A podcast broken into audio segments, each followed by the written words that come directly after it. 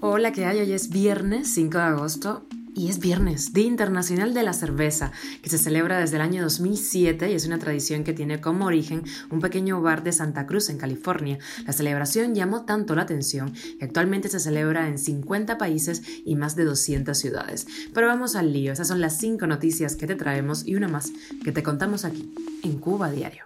Esto es Cuba a Diario, el podcast de Diario de Cuba con las últimas noticias para los que se van conectando publican normas jurídicas sobre el nuevo mercado cambiario en Cuba.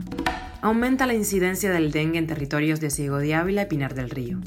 El Consulado de España en La Habana otorgará más citas para legalización de documentos. Te contamos los detalles. La transición parcial a la televisión digital comenzará en septiembre para Cuba. Y una amnistía para migrantes aplicada en Honduras va a beneficiar a los cubanos en situación irregular en ese país. Esto es Cuba a Diario, el podcast noticioso de Diario de Cuba. El gobierno cubano publicó ayer las normas jurídicas que van a regular el nuevo mercado cambiario en Cuba. Las tasas de cambio las va a determinar el Banco Central de Cuba y se publicarán diariamente en su sitio web y otros canales de información. Las tasas de cambio no van a ser fijas. Una edición extraordinaria de la Gaceta Oficial publicó el decreto Ley 63 de 2022 que confirma que el peso cubano es el medio de pago legal en todo el territorio nacional y que las personas naturales y jurídicas pueden operar cuentas bancarias en la moneda extranjera que autorice el Banco Central de Cuba. Además, que las personas que todavía cuenten con pesos convertibles en efectivo tendrán hasta el próximo 17 de septiembre de este año para canjearlo en las sucursales bancarias por pesos cubanos a la tasa, eso sí, de 1 por 24. El economista Elías Amor, entre otros economistas cubanos, han criticado la medida. Él dice que muy probablemente el mercado informal, donde sí se compra y se vende, suba sus tipos, con lo cual se seguirá canalizando hacia allí una parte considerable de la oferta de divisas. También dice que es imprescindible una tasa de cambio única y flexible establecida por el mercado. Las opiniones en la calle son de irritación. Todos temen a cómo se van a poner los precios de alimentos y productos de primera necesidad, ya de por sí altos, una vez que la nueva medida impacte en la inflación que exprime los bolsillos de los cubanos y aumenta la incidencia del dengue en territorios de Ciego de Ávila y Pinar del Río, y la situación con el combustible no ayuda con el tema de la fumigación. Reportes de la prensa oficialista avileña y pinareña este jueves revelaron el aumento de la incidencia de dengue. En el caso de Ciego de Ávila, Majagua se perfila como el municipio de peor situación, pues es el único de Ciego de Ávila con transmisión abierta del dengue y aparece entre los 72 territorios del país calificados de alto riesgo a partir del índice de infestación por Aedes aegypti. En el caso de Pinar del Río, en esos momentos está declarada la transmisión epidémica de dengue en las áreas de salud de Raúl Sánchez, de la cabecera provincial, y en la 5 de septiembre de Consolación del Sur. Cuba diario. Y el Consulado de España en La Habana anunció que otorgará 24 citas diarias por encima de las habituales para la legalización de documentos migratorios. Los nuevos turnos serán de lunes a jueves en horario comprendido entre las 8 y media de la mañana y la 1 y media de la tarde.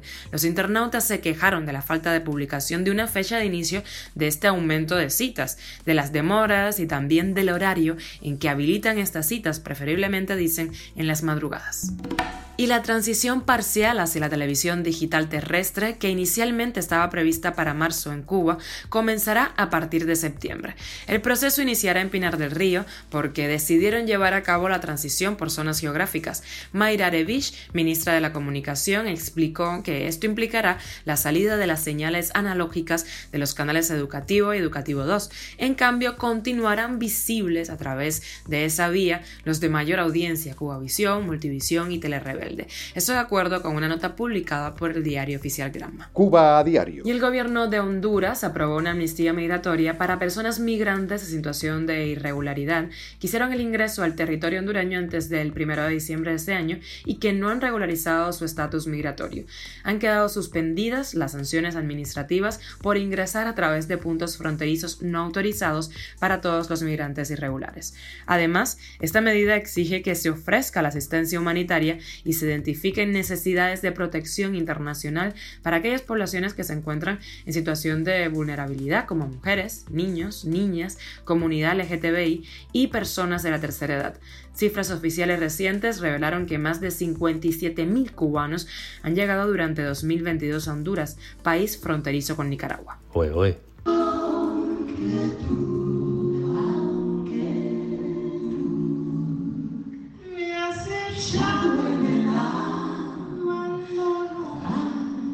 Y ayer las voces de Gema 4 se unieron en un concierto único que se llevó a cabo en Madrid.